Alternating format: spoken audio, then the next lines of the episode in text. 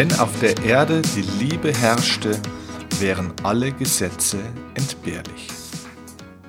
Schöner Satz, oder? Leider nicht von mir, trotzdem ziemlich gut. Der Satz ist von Aristoteles und dieser Podcast ist aber von mir. Ich begrüße dich ganz herzlich hier zum Erfolgsoffensive Podcast. Ich bin Steffen Kirchner, ja, und heute geht es um ein Thema, auf das ich mich schon lange freue, das ich schon lange eigentlich aufnehmen wollte und jetzt mir hier die Zeit dafür nehme. Es geht um die vier Aspekte der Liebe. Diese Folge ist also für dich dann besonders interessant, wenn du dich nicht nur für partnerschaftliche Liebe, sondern für Liebe generell unter Menschen interessierst. Das heißt, es geht hier nicht nur um die romantische Liebe, sondern es geht um alle Arten von liebevollen Beziehungen und welche Aspekte, welche vier Aspekte wir beachten müssen, kennen müssen, damit die Liebe zu anderen Menschen auch gut gelingt. Also, dass wir eine liebevolle Beziehung zueinander haben. Ne? Also, wenn du jetzt sagst, na gut, Liebe, ja, ich liebe vielleicht meine Eltern oder ich liebe vielleicht meine Kinder oder vielleicht meinen Partner oder Partnerin, aber naja, mein Chef liebe ich ja jetzt nicht unbedingt, oder? Naja, warum eigentlich nicht? Es geht auf alle Fälle um liebevolle Beziehungen. Und auch für liebevolle Beziehungen, sei es zu Freunden, zu Bekannten, zu Kollegen, übrigens zum Beispiel auch zu Kunden und natürlich eben auch im partnerschaftlichen Bereich oder mit den Kindern, braucht es diese vier Aspekte, die wir beachten müssen. Und deswegen lass uns doch gleich mal einsteigen. Was sind die vier Aspekte der Liebe? Übrigens, eines kann ich gleich schon vorausschicken, wenn nur einer dieser Aspekte fehlt, kannst du diesen fehlenden Aspekt nicht mit der Zugabe eines anderen Aspekts ausbalancieren oder ausgleichen. Das heißt, das kannst du dir ähnlich vorstellen wie so ein Kuchenrezept, wenn mh, hm, zum Beispiel jetzt Zucker fehlt, kannst du so viel Mehl oder so viel Milch hinzugeben, wie du willst. Mm, auch wenn Milch vielleicht eine wichtige Zutat ist, kann sie das Fehlen von Zucker oder von einem anderen Stoff nicht ausgleichen. Und genauso ist es bei der Liebe auch. Wenn du eine liebevolle Beziehung zu einem Menschen entwickeln willst, brauchst du jeden dieser vier Aspekte. Also lass uns einsteigen. Was ist der erste Aspekt der Liebe? Der erste Aspekt der Liebe ist aus meiner Sicht der Faktor Glück. Was ist Glück? Oder was meine ich hier mit Glück? Glück ist für mich das Manifestieren der inneren Freude sozusagen, das Etablieren, das Kultivieren innerer Freude. Das heißt, es ist was anderes als Spaß, sondern dass du wirklich eine Kultur, ein inneres was ist eine Kultur? Eine Kultur ist eine dauerhafte, mm, ein dauerhaftes Leben von bestimmten mm, Handlungen, von der Art und Weise, wie man spricht, von der Art und Weise, wie man denkt. Also die, die Gesamtheit aller Denkmuster, Kommunikationsmuster, also der Art, wie wir reden, und auch Handlungsmuster, also wie wir uns verhalten und welche Gewohnheiten wir haben. Diese Gesamtheit von diesem Denken, dem Reden und auch dem Handeln, das nennt man Kultur. Also Unternehmenskultur zum Beispiel ist die Gesamtheit der Art und Weise, wie die Leute miteinander umgehen, wie sie übereinander denken, wie sie miteinander sprechen. So, und diese Kultur gibt es natürlich auch in einem Menschen. Und Glück ist für mich diese Kultivierung innerer Freude. Das bedeutet, dass du an deinem Leben Freude hast, um Freude empfindest. Nicht, dass immer alles Spaß macht, sondern dass du Freude empfindest bei dem, was ist, dass du Freude an deiner Realität hast, dass dir dein Leben, so wie es ist, auf allen Ebenen Freude bringt. Es bedeutet eben nicht, dass du dich immer, also dieser Aspekt des Glücks bedeutet nicht, dass du dich immer in jedem Moment hundertprozentig glücklich fühlen musst, dass also immer alles eitel Sonnenschein ist. Nein, es bedeutet, dass du Freude an deinem Leben hast. Man kann auch Freude haben an Dingen, die erstmal sich nicht gut anfühlen. Zum Beispiel kann man Freude daran haben, dass man einen Zahnarzt hat. Zum Zahnarzt zu gehen macht vielleicht nicht immer Spaß und vielleicht tut es auch mal kurz weh. Und trotzdem kann ich an der Sache Freude empfinden, weil ich froh bin und zufrieden bin, dass es so ist, wie es ist.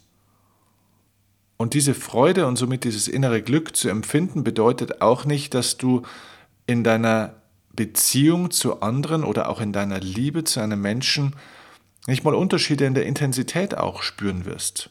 Manchmal ist man sich ein bisschen näher, manchmal ist man sich sehr, sehr nahe, unendlich nahe, man verschmilzt wirklich ineinander. Und manchmal hat man ein bisschen mehr Distanz. Das heißt, die Intensität von so einer Beziehung, wie stark man den anderen spürt, wie nah man einander ist, das variiert tatsächlich. Das ist aber ganz normal. Das heißt, Glück und Freude im Leben variieren. Aber die Art und Weise, wie du dich den Dingen und diesen Phasen im Leben stellst, im Leben, um das geht es eigentlich. Und Fakt ist, Menschen, die sich an ihrem Leben erfreuen und somit Glück empfinden, also zufrieden sind mit dem, was ist und nicht in einem Widerstand sind mit dem, was ist, diese Menschen, die also glücklich sind, die machen andere Menschen glücklich. Genauso wie jetzt zum Beispiel auch Angst oder Wut oder Trauer oder Frust oder andere Gefühle ansteckend sind für andere, strahlen eben auch Glück und Freude auf andere Menschen aus. Das heißt, es ist wie so eine Art positiver Virus, den du weitergibst. Das bedeutet, wenn du eine liebevolle Beziehung zu einem anderen Menschen haben willst, ganz gleich, ob das dein Partner, deine Partnerin oder deine Kinder oder deine Kunden oder dein Chef oder deine Mitarbeiter sind, dann ist die Voraussetzung dafür, dass du innere Freude und Glück in dir kultiviert hast. Wenn du mit vielen Dingen in deinem Leben im Widerstand bist, sei es mit den Dingen, die momentan deine Realität sind, ähm, sei es deine Arbeit, sei es auch deine Vergangenheit zum Beispiel, deine Eltern, deine Kindheit oder die Politik, die gesellschaftlichen Geschehnisse, wenn du mit diesen Dingen in Konflikt, im Widerstand bist, und somit im Kriegszustand bist, dann bist du auch mit einem Teilaspekt von dir im Kriegszustand. Wenn du mit etwas außer dir, also außerhalb von dir im Kriegszustand bist, bist du auch selbst mit im Kriegszustand. Also mach dir klar, der erste Aspekt der Liebe ist, dass du selbst Glück und Freude kultivierst. Das ist der erste Aspekt. Der zweite Aspekt der Liebe ist der Faktor Mitgefühl. Mitgefühl möchte ich ganz stark unterscheiden gleich an der Stelle jetzt von dem Faktor Mitleid. Das sind zwei komplett unterschiedliche Dinge. Und viele Menschen verwechseln Mitgefühl mit Mitleid. Es kommt irgendeiner, zum Beispiel dein Partner, deine Partnerin oder deine Kinder, und denen geht es irgendwie schlecht und die jammern vielleicht ein bisschen oder erzählen dir vielleicht auch wirklich eine Geschichte, die wirklich unschön ist, die den anderen Schmerzen bereitet. Und jetzt gehen viele Menschen ins Mitleid. Das heißt, sie leiden mit den anderen mit. Das heißt, dem anderen geht es sehr, sehr schlecht, aus welchen Gründen auch immer. Und du lässt es zu, dass du das gleiche Leid empfindest. Ja, jetzt leiden schon zwei. Und dann haben wir auch noch solche blöden Sätze gelernt wie, naja, geteiltes Leid ist halbes Leid. Die Wahrheit ist doch genau das Gegenteil. Die Wahrheit ist doch, dass wenn einer leidet und der andere hat Mitleid, dann leiden zwei. Das heißt, geteiltes Leid ist doppeltes Leid. Mein Leid wird doch nicht besser, bloß weil ich es mit dir teile oder du jetzt auch leidest. Dann geht es mir doch noch schlechter. Wenn Kinder mitkriegen, wie ihre Eltern leiden, dann leiden die Kinder doch auch mit, oder? Klar, sie können es und kennen es ja noch nicht anders. Ist doch ganz normal. Und die Kinder leiden und ihnen geht schlecht, geht es den Eltern dadurch besser? Nein, geht es nicht. Was manche Menschen glauben ist, wenn sie jemand anderem was erzählen, dass es gut tut, anderen Menschen sich mitzuteilen, was rauszusprechen. Es geht aber nur, wenn es dem anderen dann nicht auch total scheiße geht. Jetzt stell dir mal vor, dir geht es total schlecht und du sprichst mit deinem besten Freund oder deiner besten Freundin und holst dich aus und dann sitzt derjenige neben dir und heult auch voll mit und geht es genauso scheiße. Ja, was hast du denn dann für ein Gefühl? dann denkst du doch um Gottes Willen, ja, tut mir leid, ich wollte eigentlich nicht dich auch noch mit runterziehen. Das heißt, es macht dein eigenes schlechtes Gewissen ja noch viel schlimmer. Das heißt, Liebe hat mit Mitleid überhaupt nichts zu tun. Mitleid ist eine Katastrophe. Es geht um Mitgefühl. Und Mitgefühl ist elementar für eine gelungene Beziehung. Es ist ein so wichtiger Aspekt der Liebe. Das heißt, dass ich mit jemandem mitfühlen kann. Nicht mitleiden, sondern, wie es das Wort schon sagt, es geht darum, das Gefühl mit jemand anderen zu teilen. Das bedeutet, dass ich ihren Schmerz verstehe.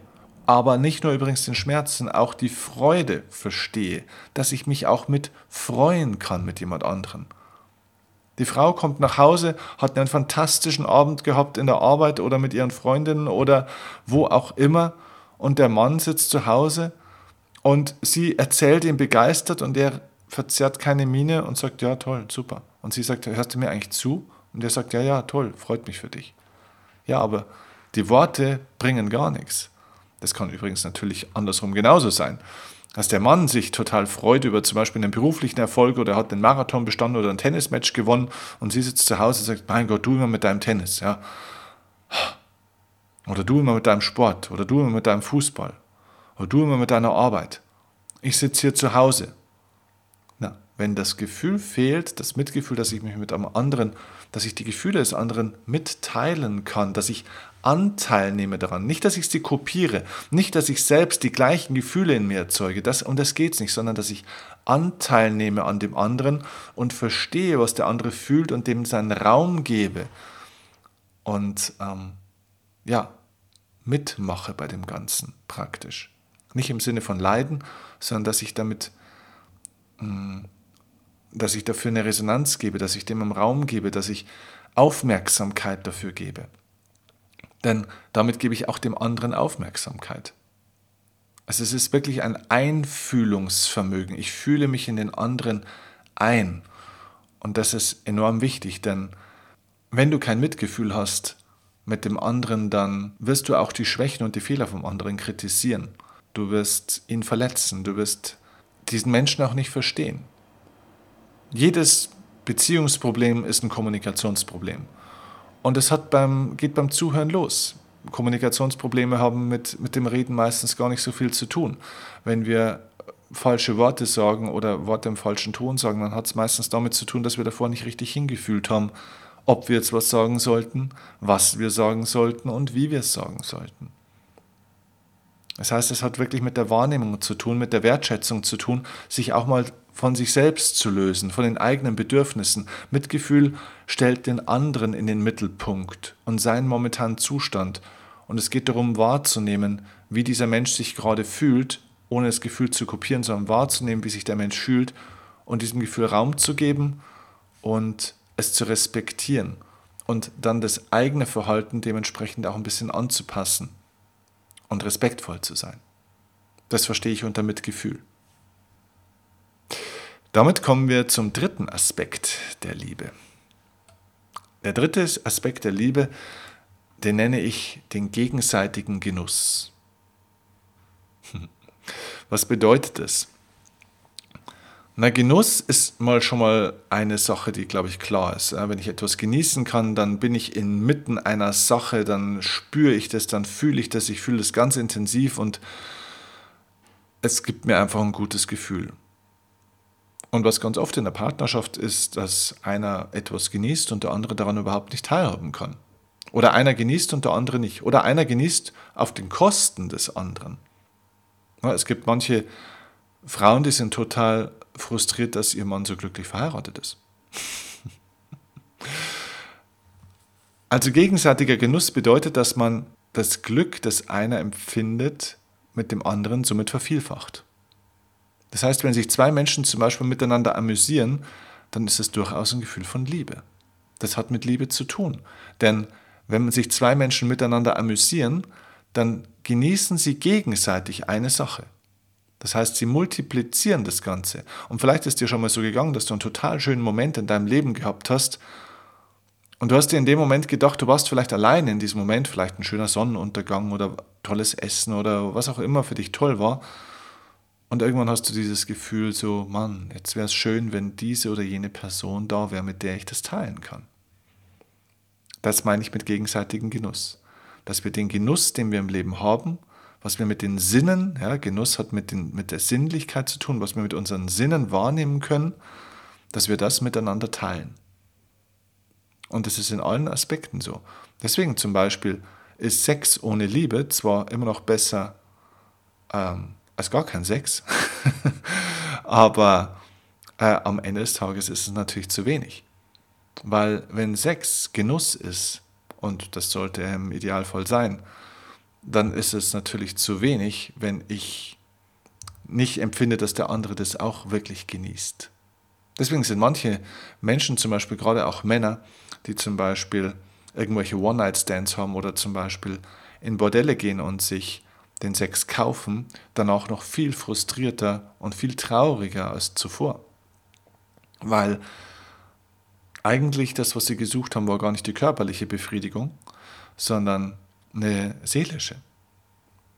Da hat der seelische Genuss gefehlt. Und da die andere Person vielleicht das Ganze einfach nur wegen dem Geld gemacht hat, merkst du, okay, es war zwar mein Genuss, aber es ging nicht auf den anderen über. Der andere hatte gar keine Bedeutung dafür oder nicht die gleiche wie ich. Und das macht sehr, sehr traurig an der Stelle. Also gegenseitiger Genuss bedeutet praktisch, man, man, zwei Menschen verbringen miteinander Zeit und sind gegenseitig in dieser Zeit auch wirklich präsent. Gegenseitiger Genuss hat sehr viel mit Präsenz zu tun. Denn man kann etwas nicht wirklich genießen, wenn man nicht präsent ist. Also wenn man nicht wirklich da ist, wenn man nicht in dem Moment ist, im Hier und Jetzt ist. Wenn du mit deinen Gedanken in der Vergangenheit oder in der Zukunft oder bei ganz einem anderen Thema bist, dann kannst du in dem Moment auch nicht wirklich genießen, oder? Vielleicht ist dir schon mal so gegangen, dass du in einem Urlaub warst oder bei einer Massage und so und deine Gedanken waren aber irgendwo ganz woanders und du hast dir gedacht, mein Gott, eigentlich ist es hier total schön, aber ich kann es irgendwie gerade gar nicht genießen. Warum kannst du es nicht genießen? Weil du mit deinen Gedanken woanders bist, du bist nicht präsent. Und das hat mit Liebe so wahnsinnig viel zu tun, dass wir wirklich präsent im Moment mit dem anderen sind. Nur dann ist gegenseitiger Genuss möglich.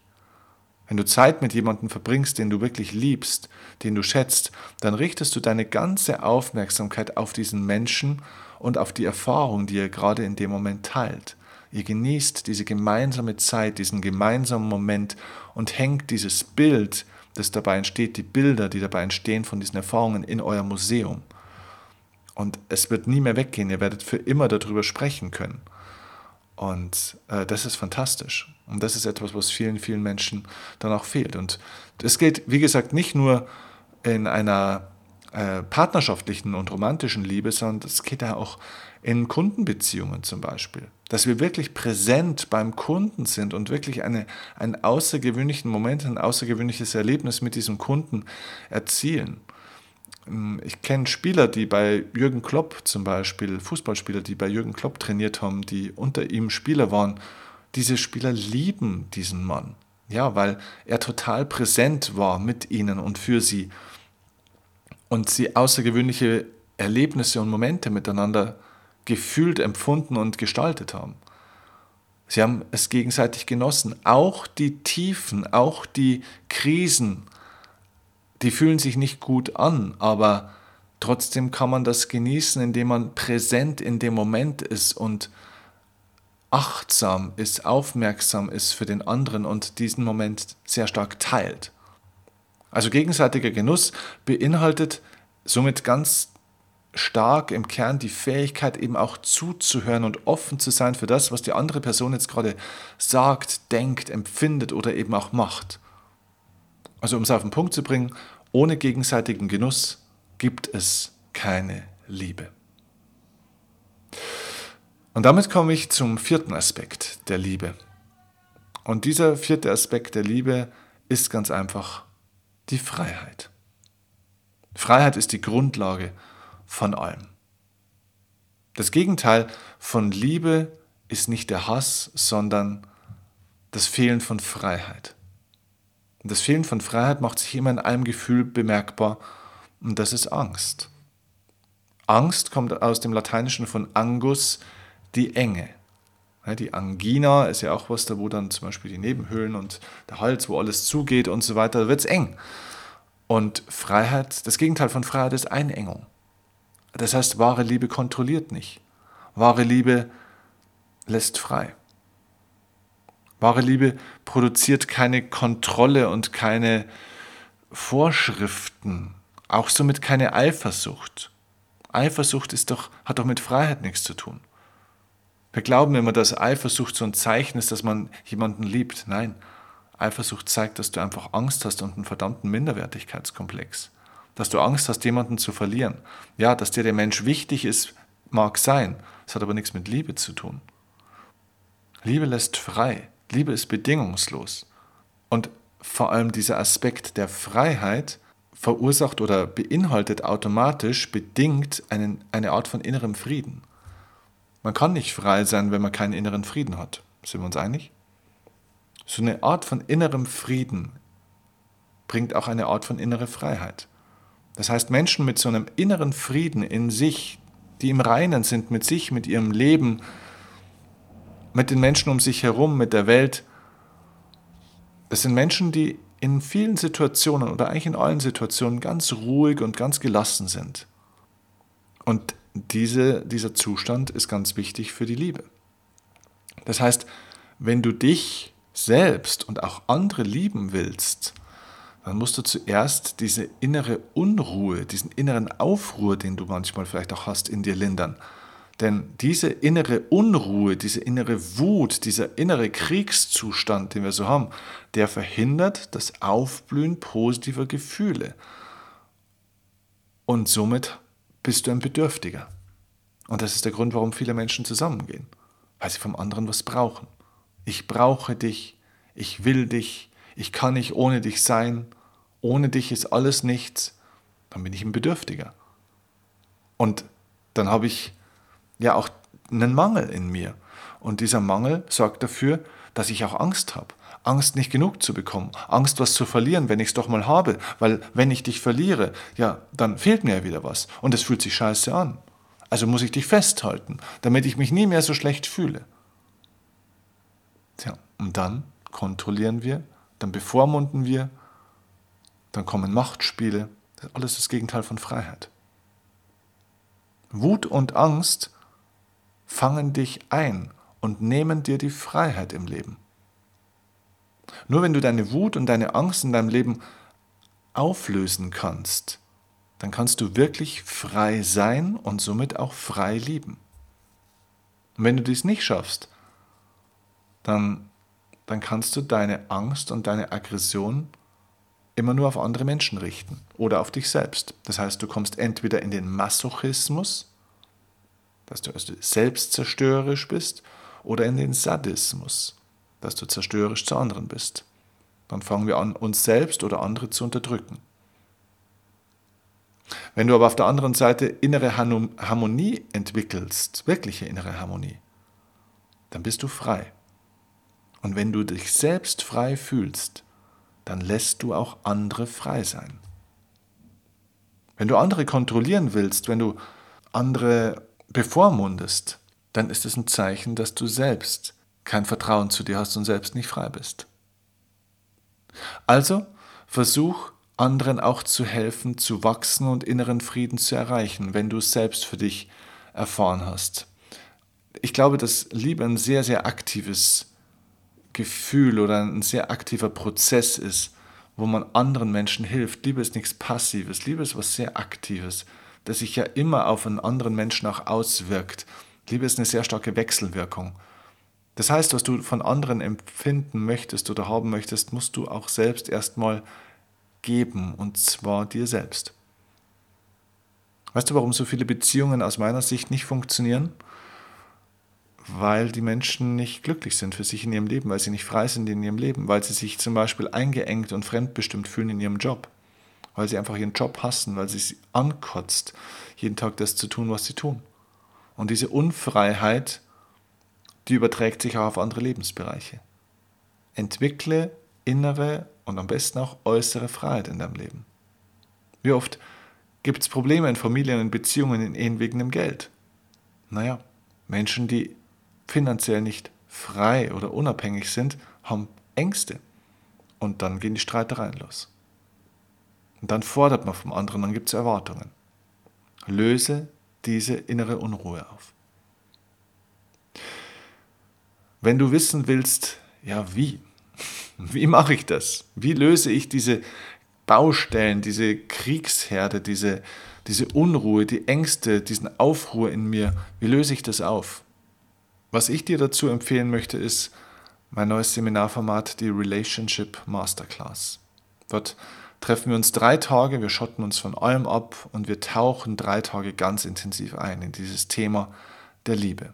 Es geht einmal um die Liebe zu dir selbst natürlich, die Selbstliebe. Es geht aber auch um die Liebe in deiner Partnerschaft oder in einer Partnerschaft, die du vielleicht mehr haben möchtest. Es geht aber auch einfach um die Liebe mit, zu anderen Menschen. Es geht um liebevolle Beziehungen. Ganz egal, ob partnerschaftlich oder auch nicht. Es geht darum, in Frieden zu kommen mit der Welt und mit dir, mit deiner Vergangenheit, mit deiner Familie. Es geht darum, ins Reine zu kommen mit deinem Leben. Und wenn ich dir dabei helfen darf mit meinem Team, denn wir haben ein paar fantastische Paar-Coaches, ähm, systemische Coaches, Familiencoaches und so weiter mit bei diesem Relationship Masterclass mit dabei, dann komm zu uns und tauch mit uns ein in dieses lebensverändernde Seminar und komm mit dir ins Reine und lerne, wie die Liebe gelingt. Lerne die vier Aspekte der Liebe in der praktischen Umsetzung. Du wirst sehen, diese drei Tage werden dein Leben und auch dein Liebesleben wirklich grundlegend verändern. Du wirst ein ganz neues Verständnis von dir und von den anderen Menschen mitbekommen, ähm, das dir eine so, so ein tiefes Verständnis, so eine tiefe Klarheit geben wird, die du noch nie gehabt hast. Du findest die Infos zur Relationship Masterclass unten in den Show Notes. Ansonsten, wenn du Fragen dazu hast, ähm, ja, dann kontaktiere uns einfach unter unserer E-Mail-Adresse seminare.steffenkirchner.de oder über Facebook, Instagram, YouTube, wo auch immer du möchtest. Wir sind überall für dich verfügbar und du kriegst von uns alles, was du brauchst.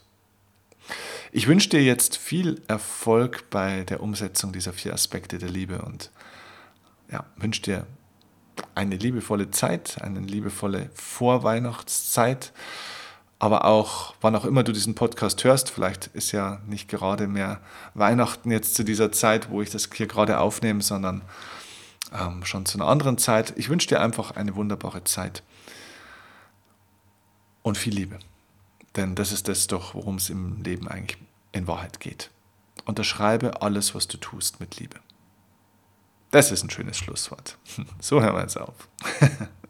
Also, alles Liebe und bis zum nächsten Mal. Ciao, dein Steffen Kirchner. Und ich weiß, dich bei mir Tag und Nacht, ganz egal wohin uns dieser Weg auch führt. Mit dir wage ich den ersten Schritt, nur mit dir komm ich an.